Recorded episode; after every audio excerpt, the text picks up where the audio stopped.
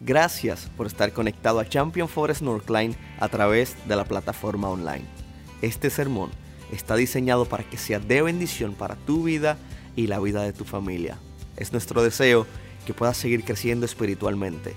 Dios te bendiga, disfruta el mensaje.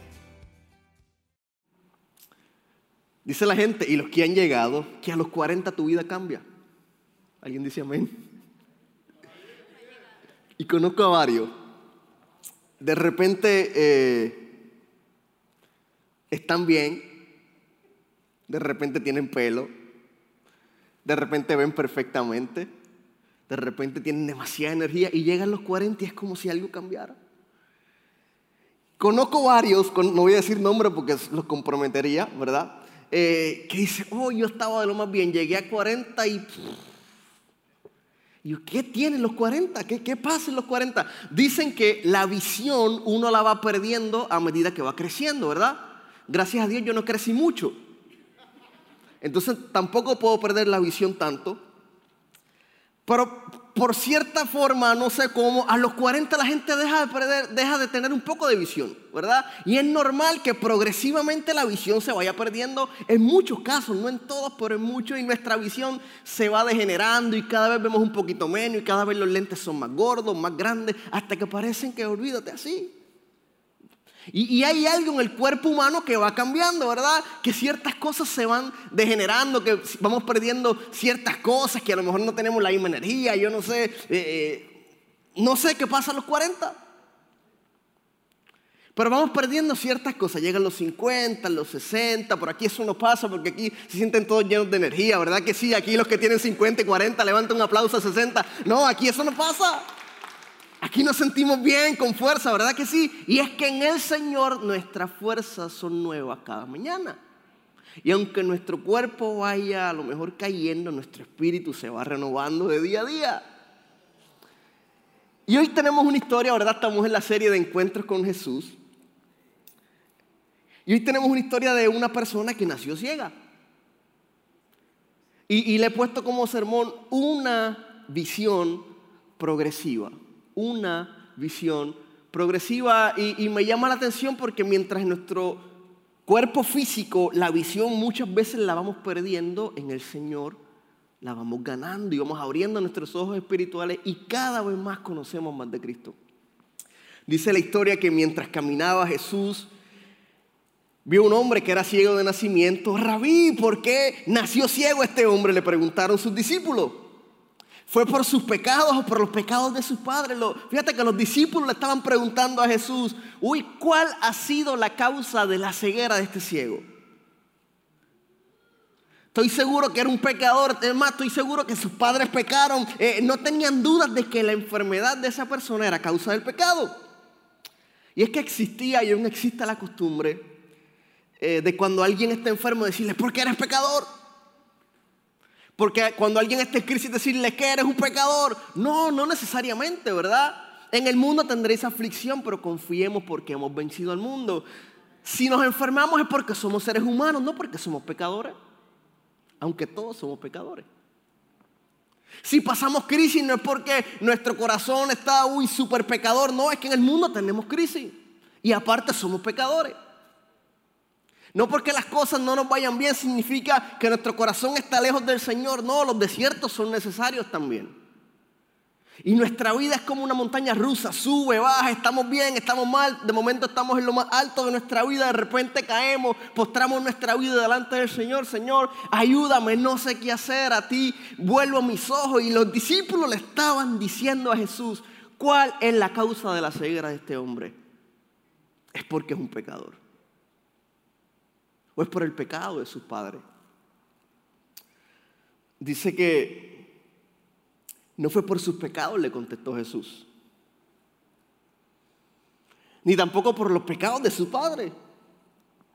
Nació ciego para que todos vieran el poder de Dios en él. Y es que hay veces que nosotros atravesamos muchas cosas, ¿verdad? Y pensamos, oh Dios mío, me has abandonado, estás lejos de mí, Señor, no sé qué hacer, ya no puedo más. Y pensamos que lo que estamos viviendo no tiene sentido o propósito. Y cuando Dios pone su mano sobre nosotros, comienzan a ocurrir milagros en nuestras vidas, comenzamos a ser sanados, comenzamos a levantarnos, crisis comienzan a desaparecer. Alguien dice, amén, matrimonios son restaurados, de repente nuestros hijos regresan a casa, de repente pasamos una experiencia, experimentamos un milagro del Señor y no, lo, no pasamos la situación simplemente porque que somos pecadores, pasamos la situación porque toda gloria es para el Señor y Él transforma nuestra ceniza en vida. Está en su palabra. Él ha cambiado nuestro lamento en baile, ¿verdad que sí? Nuestra tristeza en alegría. El Señor Jesús no les dijo que las enfermedades nunca son consecuencia del pecado, Él no se lo negó. Sin embargo, en cuanto a este caso, sus palabras son terminantes y demasiado claras. No es que pecó este y no es que pecaron sus padres. Es necesario recordar que vivimos en un mundo caído. A causa del pecado, ¿verdad? De repente en el jardín del Edén estaba Eva, estaba Adán, comieron del fruto prohibido, el mundo se llenó de quebrantamiento y no sé si, si han escuchado eh, eh, que todo lo que atravesamos es castigo de Dios. Estás así por castigo de Dios. No te dejes así sin pelo por castigo de Dios. Jesús no es eso. Estás así por castigo de Dios. Estás así por... No, no necesariamente. Dios quiere utilizar nuestras situaciones para desarrollar nuestro carácter y parecernos más a Él. Pero no podemos negar que vivimos en un mundo caído. A causa del pecado, a causa de la desobediencia, ¿verdad? Nosotros aquí en la iglesia muchas veces, lamentablemente, no nos atrevemos a abrir nuestro corazón a otras personas porque nos van a decir, es porque eres pecador. Pensamos que nos van a señalar, que nos van a juzgar, por nuestra vida y al contrario, aquí hay una iglesia que te quiere animar, te quiere abrazar, te quiere levantar porque queremos mostrar la gracia y la misericordia del Señor a través de nuestras vidas. ¿Sabes qué? Dios permite muchas cosas en nuestra vida para nosotros poder experimentar el poder de Dios de una forma increíble. Eh, claro está, es imposible tomar malas decisiones y buscar que las consecuencias sean buenas. Cada decisión tiene una consecuencia. Si mis decisiones son malas, es imposible que tenga buenas consecuencias. Cada pecado es igual, ¿verdad que sí? Pero cada pecado tiene una consecuencia diferente. Y cuando nosotros estamos cerca del Señor, ¿verdad? Y le permitimos que Él nos transforme, aún en medio de nuestra vida pecaminosa, podemos experimentar la gracia y la misericordia del Señor. No sé lo que estás viviendo hoy, pero hoy te quiero decir que Él va a orar en tu corazón de una manera experimentar, que vas a poder experimentar milagros, que vas a poder experimentar prodigios, que vas a poder experimentar la mano del Señor sobre tu vida. Aquí vemos un caso muy concreto que el mismo Padre, el Maestro, el mismo Jesús afirma que la ceguera de esta persona fue permitida para que Dios se manifestara de una manera especial. Dice el versículo 4, debemos llevar a cabo antes las tareas que se nos encargó. El que nos envió, pronto viene la noche cuando nadie puede trabajar, pero mientras estoy aquí en el mundo, yo soy la luz del mundo. Pronto viene la noche, ¿verdad? Hasta esa frase y la noche se puede referir a varias cosas. La noche de repente puede ser eh, cuando nos toque partir de este mundo. De repente la noche puede ser momentos de persecución, de oposición al Evangelio o la terminación de la misión de Jesucristo aquí en la tierra. Pero es interesante que dice la noche ya pronto se acaba. Tenemos que hacer nuestra tarea. ¿Sabe qué? Nuestra vida en este mundo es prestada. Y cada día que pasamos sin cumplir la voluntad de Dios en nuestras vidas es un día perdido. Escuchaba una frase hace poco de, de un amigo que me decía, hay personas que se levantan por la mañana a esperar que sea de noche. Y no hacen más nada, consumir oxígeno todo el día.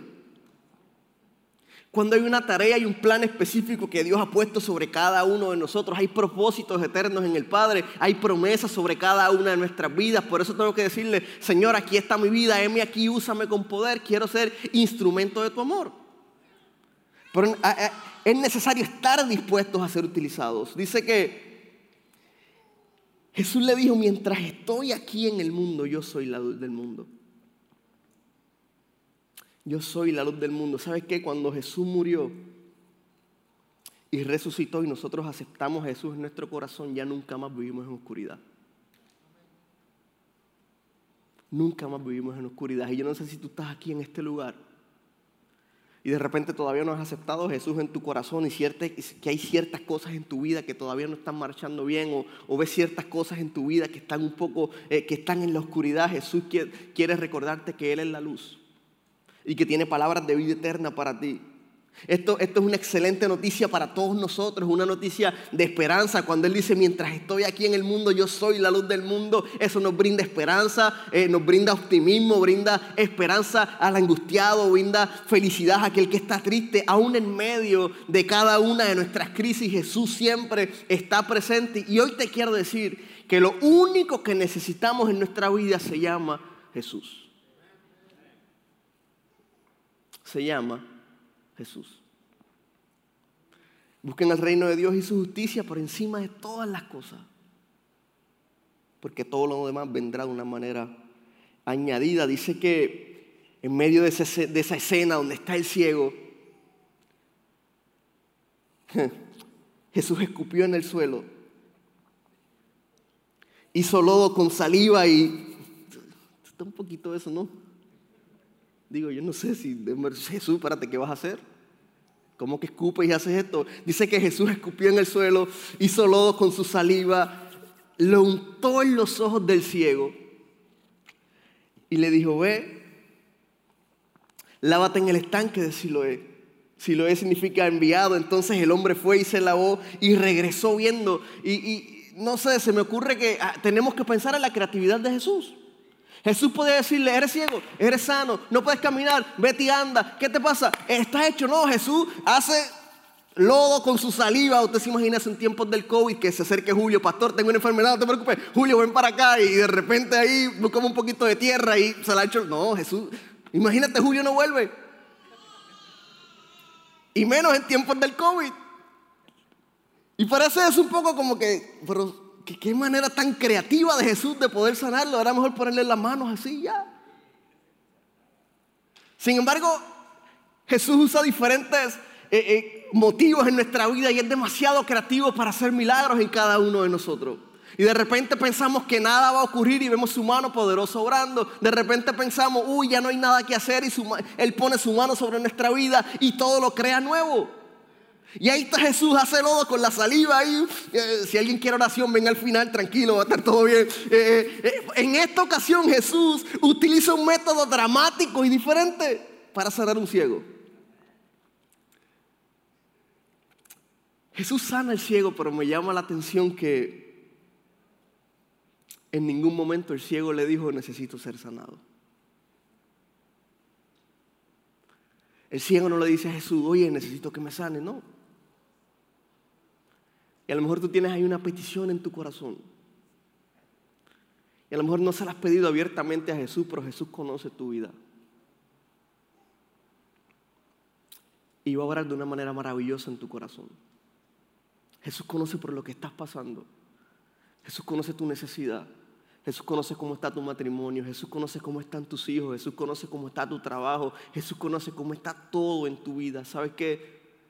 Si entregas tu corazón al Maestro, él va a transformar tu vida.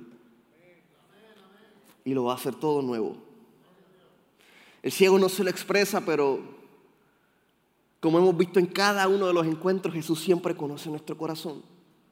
Otra cosa que me llama la atención de este relato es que Jesús hace el milagro, hace su lodo con la saliva, se le unta en los ojos y ahí está el milagro. Sin embargo, el ciego no ve hasta que decide caminar e ir al estanque a lavarse así como Jesús le dijo.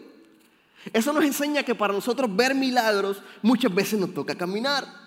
Veamos el contraste. El ciego Bartimeo le dice, Jesús sáname, está ciego. Este ciego va donde Jesús, no le dice que lo sane, Jesús le pone lo de los ojos, él camina y ve un milagro. Jesús a veces sana al instante, Jesús a veces es un milagro al instante. Pero muchas veces nos toca caminar en fe. Señor, no veo lo que está pasando pero sigo caminando.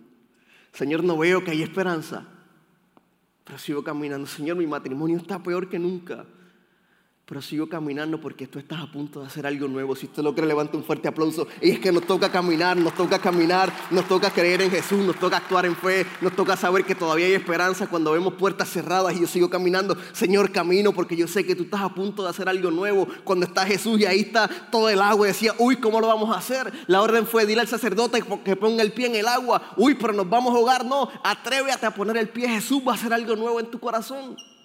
No significa que porque no lo vea físicamente no va a ocurrir. Ya Dios tiene un plan. Pero muchas veces nos toca caminar.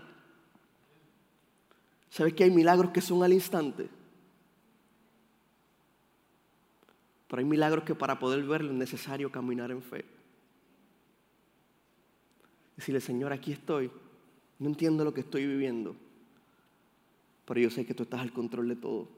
Tú sabes, ¿sabes lo que pasa cuando tenemos un encuentro con Jesús? Nuestra vida cambia. Como la vida de ese ciego cambió para siempre. Dice que sus vecinos y otros que lo conocían como un pordiosero ciego preguntaban, oye, ¿no es este el hombre que solía sentarse a mendigar? O algunos decían que sí, otros decían, no, no, es que solo se parece. Pero el mendigo seguía diciendo, sí, soy yo. Hubo un cambio en la vida del ciego, la gente no lo estaba reconociendo. ¿Será él? ¿No será él? No entiendo. Antes tenía un poco más de pelo, estaba menos feito, ahora está más feito todavía. No entiendo, hay, hay un cambio en esa persona y la gente comenzó a preguntarse, ¿será él? ¿Será él? Y el ciego decía, soy yo. Pero hubo un cambio en la vida del ciego. Y la gente no podía reconocer con su vista, con, su mente. Es posible que sea él. Nadie más había sido sanado de, una ceguera nacimiento antes. ¿Sabes que Los que conocían a, ese ciego tiempo atrás no se percataban de quién era por una sencilla razón. Algo había cambiado en su corazón. Y, y es muy importante que la gente que está a nuestro alrededor reconozca que hubo un cambio. No sé si les ha pasado, pero yo he escuchado muchas historias que tú le estás hablando con alguien y le dicen, oh, sí, pero y de repente dice, no sé, William, voy a decir tu nombre, no te preocupes, tranquilo. Y, no, es que William está en la iglesia, que William está en dónde? No, si William va a la iglesia, yo estoy al lado de Jesús sentado. ¿Quién? Jesús. ¿Que, Dios hizo algo en Jesús? No, yo no te puedo creer. Y es que de repente tenemos una historia que la gente está reconociendo. De repente tenemos una historia que la gente piensa que nunca capaz somos capaces de transformarnos. Y la realidad es que por nuestra fuerza nunca podemos ser transformados. Pero cuando el Espíritu Santo entra en nuestro corazón, le entregamos nuestro corazón a Jesús, todas las cosas son hechas nuevas. Todas las cosas. Y de repente van a decir, de verdad que William. Wow yo necesito el cambio que tiene William. Yo necesito el cambio que Dios hizo en Rafael. Yo necesito el cambio que Dios hizo en Berenice, en Jorge. Yo necesito el cambio que Dios hizo en, esta o esta persona. Y que cuando Jesús entra a nuestra vida, nuestra vida cambia. Eh, y la gente dice, pero, pero ¿qué le pasa? ¿Pero qué le picó? ¿Por qué es así? No entiendo. Si él era un desastre y ahora mira cómo está su vida. Y es que Dios transforma nuestros desastres y nos da nueva esperanza. Pero tenemos que entregar nuestro corazón a Él. Qué hermoso es poder encontrarse con el Maestro y que nuestro corazón sea transformado y que este cambio que hubo en nosotros produzca cambio en alguien más. Y dicen, oye, Jesús no se parece, aquel no se parece. Claro que no nos parecemos. Jesús de Nazaret entró a nuestro corazón y transformó nuestra vida. No quiero ni parecerme, no me interesa. No quiero parecerme a quien yo era antes. Jesús tocó mi corazón. ¿Sabes qué pasa cuando tenemos un encuentro con Jesús? Provocamos, cambios en otras personas. Le preguntaron, oye, ¿quién te sanó? ¿Cómo sucedió? Me, imagino un reportero ahí. ¿Qué, ¿Qué, sucedió? ¿Cómo sucedió? ¿A qué hora sucedió? ¿Cómo sucedió? La, la, gente estaba intrigada en lo que había pasado en la vida del ciego. Y él les dijo, el hombre al que llaman Jesús hizo lodo me untó en los ojos y me dijo, ve al estanque de Siloé y levántate. Entonces fui me lavé y ahora puedo ver. ¿Dónde está él ahora? Le preguntaron. No lo sé, contestó el ciego. A lo mejor si hubiese escuchado que hizo lodo con saliva, yo decía, bueno, yo, pues yo me voy, yo ese tipo de sanidad no la quiero. Pero ellos estaban preguntando, ¿dónde está aquel que te sanó? Y me llama la atención lo que el ciego dice, aquel a quien llaman Jesús aquel a quien llaman Jesús me sanó. Hubo un cambio en la vida de este hombre. Ese cambio despertó la curiosidad en sus vecinos, entre las personas que estaban a su alrededor. Pero, pero ¿cómo? ¿Pero quién? ¿Qué pasó? Dime, cuéntame, cuéntame. Me encanta esto.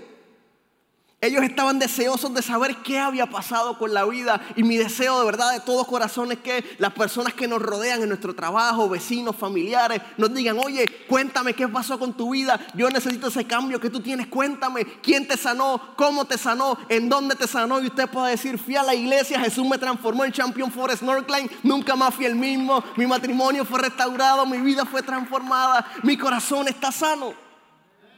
Y que cuando Jesús entra en mi corazón, mi cambio provoca otros cambios. Porque alguien más desea lo que él hizo en mí. Y eso fue lo que pasó con este ciego. ¿Sabes que Cuando entrego mi corazón a Jesús, algo pasa, es algo hermoso, es algo inexplicable que no te puedo eh, eh, contar a lo mejor con lujo de detalle, no te puedo decir esto es punto A, punto B, punto C, es que hasta que no lo experimentes no vas a conocer lo que Jesús puede hacer en tu vida. Cuando tenemos un encuentro con Jesús, comenzamos a caminar con Él. Y me encanta porque comenzamos a conocerlo personalmente. Y dice que el versículo 13, que entonces llevaron ante los fariseos, que nunca faltan, siempre están ahí, nadie los invita, pero ahí están. Llevaron ante, los fariseos al hombre que había sido ciego y los fariseos lo interrogaron ahora y le dijeron, eh, eh, él puso lodo sobre mis ojos, cuando me lavé pude verle, dice el ciego. Algunos de los fariseos decían, ese tal Jesús no viene de Dios porque trabaja en el día de descanso. Y es que hay gente que no va a creer en los milagros que Dios hace en nuestra vida. ¿Quién fue? Fue Jesús. ¿Qué es Jesús? Eso no existe. ¿Qué te pasó? ¿Qué te picó en tu vida? No, no me picó nada. Jesús vino a mi corazón y transformó mi vida. ¿Quién? Jesús. No, ¿de qué tú estás hablando? La ciencia dice lo contrario, claro, la ciencia no puede explicar lo que Cristo hizo porque la ciencia no tiene la capacidad de hacerlo. Pero Dios, el creador del cielo y de la tierra, envió a su único Hijo para traernos salvación y esperanza y transformar nuestra vida. Y hay gente que va a dudar del cambio, hay gente que te va a preguntar cómo es posible, yo no puedo creer, no, eso, todas las religiones son iguales y es que no se trata de una religión, se trata de una relación con el Dios Todopoderoso y vas a experimentar el cambio que tu vida necesita. Y ellos estaban ahí, los fariseos. Ese tal Jesús no viene de Dios porque trabaja el día de descanso. Estaban demasiado amarrados a la ley. El día de descanso no se puede hacer nada. Y Jesús les mostró, oye, mis obras yo las voy a hacer el día de descanso, el día que no descanso, el día que camino, el día que Jesús nunca duerme, siempre está pendiente de nuestras vidas y el momento que necesites sanidad está ahí. El momento en que necesitas un milagro, Él está ahí. El momento en que necesitas restauración, Él está ahí. En el momento en que necesitas entregar una carga, Dios está ahí. Él siempre está presente. Y yo no sé lo que estás atravesando, pero Dios está aquí en este lugar. Y si tú entregas tu corazón al Maestro, Él está a punto de hacer algo nuevo en tu vida. Y de repente te pase como el ciego sales de aquí y dices, bueno, no, estuvo bonita la charla, pero no sentí nada y es que te toca caminar. Y cuando comiences a caminar y a caminar y a caminar y seas obediente, vas a comenzar a ver milagros en tu vida. O de repente estás aquí, vienes, entregas tu corazón a Jesús y de momento dices, uy, la depresión que tenía ya no existe, la ansiedad que tenía ya no existe, se me fue todo el quebrantamiento de mi corazón. Y es que Jesús también puede hacer el milagro de manera instantánea. Jesús está en este lugar. Si el que era ciego ahora podía ver.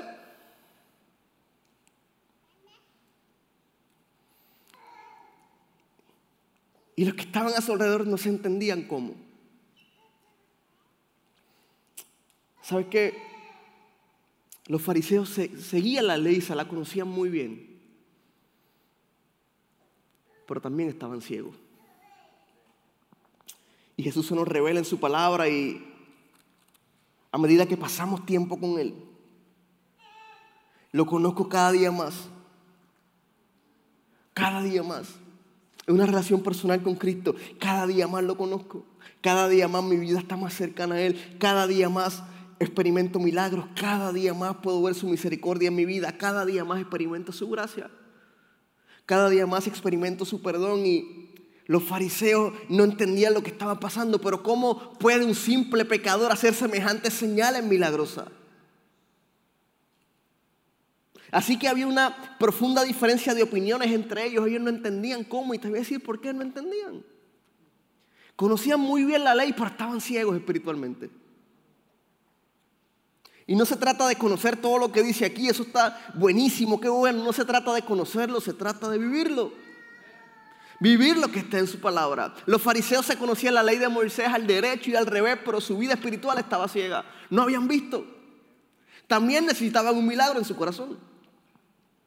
Dice, al hombre al que llaman Jesús, y me llama la atención porque a medida que el ciego iba caminando, su manera de ver a Jesús cambiaba. Por eso le puse una vista progresiva, porque al principio le preguntaron al ciego, ¿quién te sanó? Y él dijo, el hombre al que llaman Jesús. Cuando vuelven a interrogar al ciego y le preguntan, ¿y tú qué opinas? Él cambia y dice, uy, creo que debe haber sido un profeta. Una visión progresiva estaba cambiando. Dice que después le interrogaron a los padres que no querían meterse en problemas, no querían eh, ser expulsados de la sinagoga. Pero al ciego no le importó decir lo que él estaba atravesando y que le hicieran lo que le hicieran, ¿qué le importa? Él contó todo lo que había pasado. Le preguntan a los padres, ¿qué le pasó a tu hijo? Uy, mira, yo sé que él es nuestro hijo, no sé que nació ciego, pero de verdad no sabemos cómo es que ahora puede ver. Pregúntaselo a él. Él ya tiene edad para hablar por sí mismo. Dice que vuelven y llaman al ciego. Y su manera de responder cambia porque ahora dice, es Dios quien debería recibir la gloria por todo lo que ha pasado porque sabemos que ese hombre Jesús es un pecador. Yo no sé si es pecador, le dice el ciego. Lo que yo sí sé es que era ciego y ahora puedo ver. Era ciego, no sé. Era ciego, no sé, aquel que llaman Jesús debe ser un profeta, tuvo que haber sido Dios que lo envió, ¿cómo va a ser? Bueno, yo no sé quién era, pero yo era ciego, estaba cautivo en mis presos, estaba preso del pecado, yo necesitaba una libertad, necesitaba estar libre, feliz, contento. Jesús entró a mi corazón y hubo un cambio. No te puedo explicar si era pecador o no, lo que yo sí sé es que era ciego y ahora veo.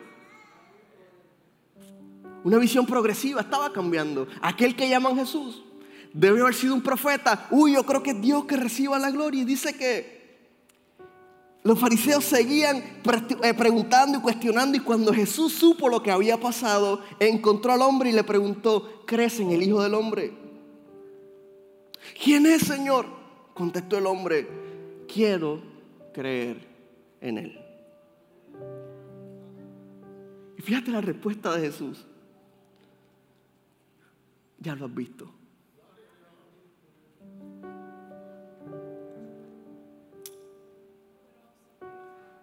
Y de repente estás aquí en este lugar y estás preguntando, ¿quién es Él? No sé, debe ser un profeta, no sé, debe ser aquel a quien llaman Jesús, no sé, he escuchado de Dios, no sé, y de repente Jesús te dice, estoy aquí, ya lo has visto.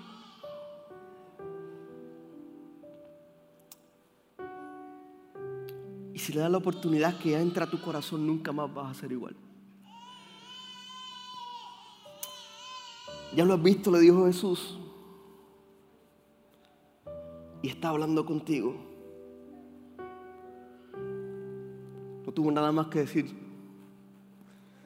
Se lo dijo, sí Señor, creo. Y ahora adoro a Jesús. Alguien más exalta a Jesús en este lugar. Y entonces Jesús le dijo, mira, Yo entré en este mundo para hacer juicio, para dar vista a los ciegos y para demostrarle a los que creen que ven que en realidad son ciegos.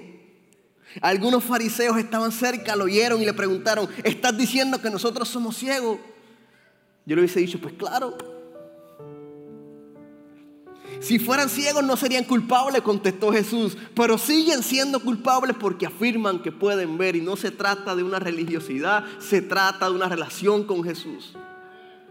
Los fariseos se lo conocían, vuelvo y digo, pero estaban ciegos porque no habían entregado su vida a Jesús. Qué maravillosa enseñanza está en su palabra. Eran culpables porque creían que podían ver y en realidad eran ciegos porque no aceptaban lo que Jesús vino a hacer en este mundo. Y qué gran milagro tuvo el ciego que pudo experimentar y pudo decirle a su alrededor lo que había pasado en su vida. Y gente comenzó a preguntar y a preguntar qué pasó. La manera en que el ciego veía a Jesús cambió de manera progresiva. Al hombre en que llaman Jesús lo hizo todo. Creo que debe ser un profeta. Si este hombre no viniera de parte de Dios, no habría podido hacerlo. Uy, ya ustedes lo han visto y está hablando contigo. Sí, Señor, creo a medida que vamos caminando con Jesús. Nuestra vida es progresiva.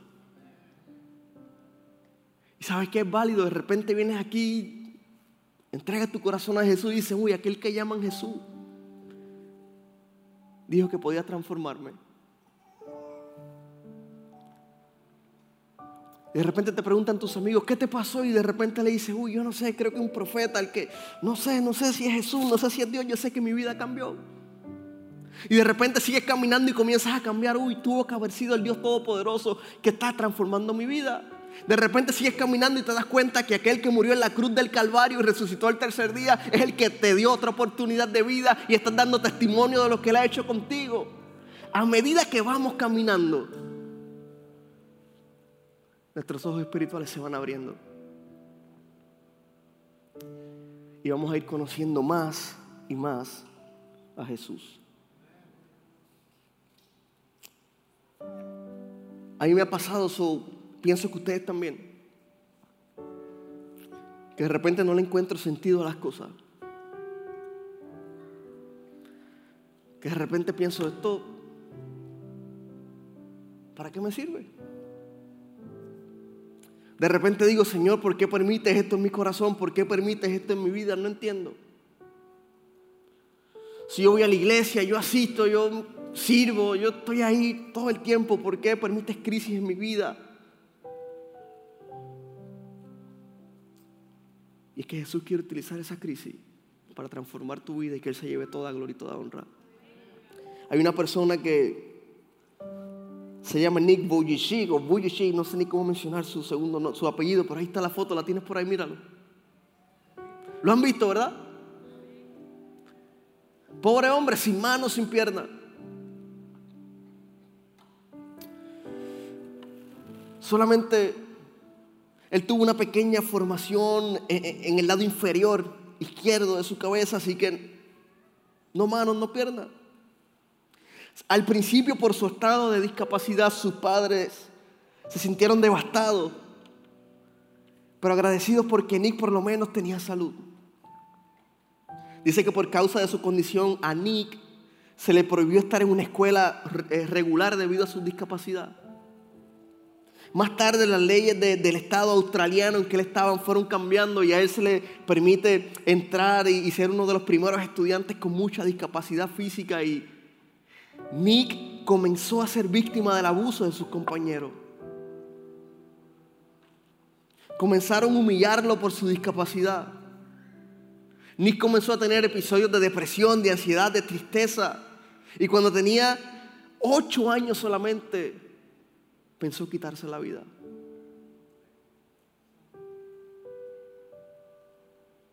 Un niño de ocho años.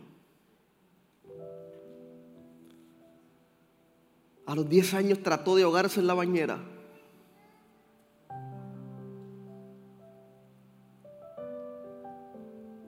Porque no entendía el porqué. Imagino que él veía a todos con manos, con piernas, en su interior ¿por qué? ¿Por qué a mí? ¿Qué hice yo para merecerme esto? Trata de ahogarse en la bañera, pero no se dejó morir por recordar el amor que sus padres le tenían. Dice que después de orar numerosas veces para que le crecieran los brazos y las piernas, él estaba, experimentando, él estaba eh, esperando un milagro, que me nazcan los brazos, que me nazcan las piernas. Comenzaba a orar, ¿verdad? Como nosotros muchas veces oramos por milagros. Señor, permite esto, permite lo otro, permite, permite. Y, eventualmente se dio cuenta que el milagro no iba a ocurrir de esa manera. Él, él era el único de la clase que tenía que enfrentar retos que ningún otro debía enfrentar. Pero se dio cuenta que su vida podía ser utilizada para inspirar personas. Y miren, cuando cambió su vida, tuvo un encuentro con el Dios Todopoderoso. Tuvo un encuentro con el Padre Celestial y todo cambió. Sus limitaciones físicas no cambiaron, su condición física no cambió, pero Jesús transformó su corazón y encontró un propósito en medio de su discapacidad. Y de repente estás aquí hoy y te sientes con demasiadas limitaciones. Jesús tiene un propósito para tu vida. Y Él lo de manera especial. Después de tantos por qué, después de tanto para qué me sirve la vida, después de tanto, uy, esto no tiene esperanza, los brazos no me van a crecer, las piernas tampoco, después de tantas preguntas en su mente, en su corazón, se encuentra con el amor transformador de Jesús y se dio cuenta que estaba aquí para un propósito más grande que caminar. A partir del 2005 comenzó a impactar la vida de muchos a través de un mensaje de esperanza, el mensaje de Jesús. Hasta el sol de hoy le ha hablado a más de 733 millones de personas alrededor del mundo. Un millón de esas personas han aceptado a Jesús en su corazón. Su meta es que para el 2028 Él quiere hablarle a un billón de personas. Y es que cuando Jesús entra en nuestra vida es imposible no querer compartirlo. Cuando Jesús entra en nuestra vida es imposible no experimentar un milagro. No necesariamente el que queremos, pero sí el que tiene el Padre para nosotros. Y te quiero decir algo, Jesús siempre sana nuestro corazón primero.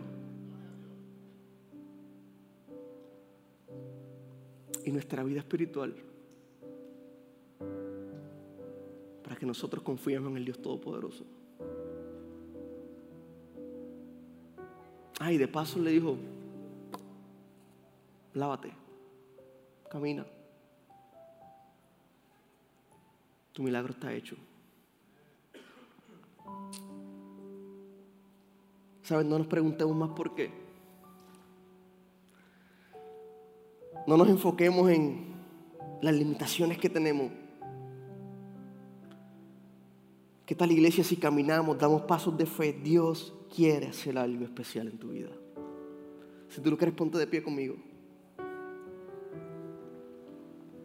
Y yo sé que estás aquí hoy y tienes demasiadas limitaciones. Yo sé que hay demasiados porqués en tu cabeza. Yo sé que a lo mejor no entiendes muchas situaciones, pero Dios quiere hacer algo en tu vida. Pero pastor, ¿qué me toca hacer? Bueno, el primer paso, aceptar a Jesús en tu corazón. Y a lo mejor ya lo has hecho. ¿Y cuál es el segundo paso? Comenzar a caminar en fe y creer, Dios, tú lo puedes hacer. Ahora mismo no lo estoy viendo, pero yo sé que tú lo puedes hacer. Y comenzar a dar pasos en fe. Y decirle, Señor, encuéntrame otra vez. Encuéntrame otra vez. Ahí donde está, cierra tus ojitos. Y el Señor, encuéntrame. Aquí estoy. Aquí está mi vida, aquí está mi corazón. A lo mejor es tu primera vez en una iglesia, no lo sé, y hoy te encuentras con el amor del Padre y no entiendes muchas cosas, pero Jesús quiere cambiar tu corazón. De repente has venido toda tu vida a la iglesia y hoy te encuentras otra vez con el amor de Jesús y, reconoce que Él quiere hacer algo especial en tu vida. Dice, Señor, encuéntrame, encuéntrame, encuéntrame otra vez. Vamos a, mientras reflexionamos, ahí con los ojos cerrados, seguimos, cantamos al Señor, Señor, encuéntrame otra vez. Aquí van a haber líderes para poder orar unos por los otros. Y que este momento sea un momento especial. Donde podamos decir, Señor, encuéntrame. Aquí está mi corazón, aquí está mi vida. Yo sé que tú estás a punto de hacer un milagro en mi corazón. Yo sé que tú quieres transformar mi vida. Encuéntrame otra vez. Si, si estás aquí y no has reconocido a Jesús en tu corazón, hoy es tarde de salvación. Ay, que no me gustan las iglesias. No se trata de la iglesia, no se trata de una religión, se trata de que Jesús murió por ti. Y que su amor está disponible para ti hoy. De repente estás aquí y necesitas oración por una crisis matrimonial, una crisis de enfermedad, una crisis con tus hijos, con tu esposo, con tu esposa, no sé. Jesús está en este lugar y está a punto de hacer algo nuevo en tu corazón. Les prometo que no nos vamos a echar lodo, pero sí queremos orar por ustedes. Acércate al Padre.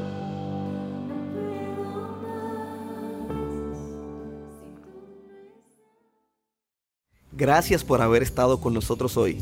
Esperamos que el sermón haya sido de bendición para tu vida y que el Señor haya hablado a tu corazón.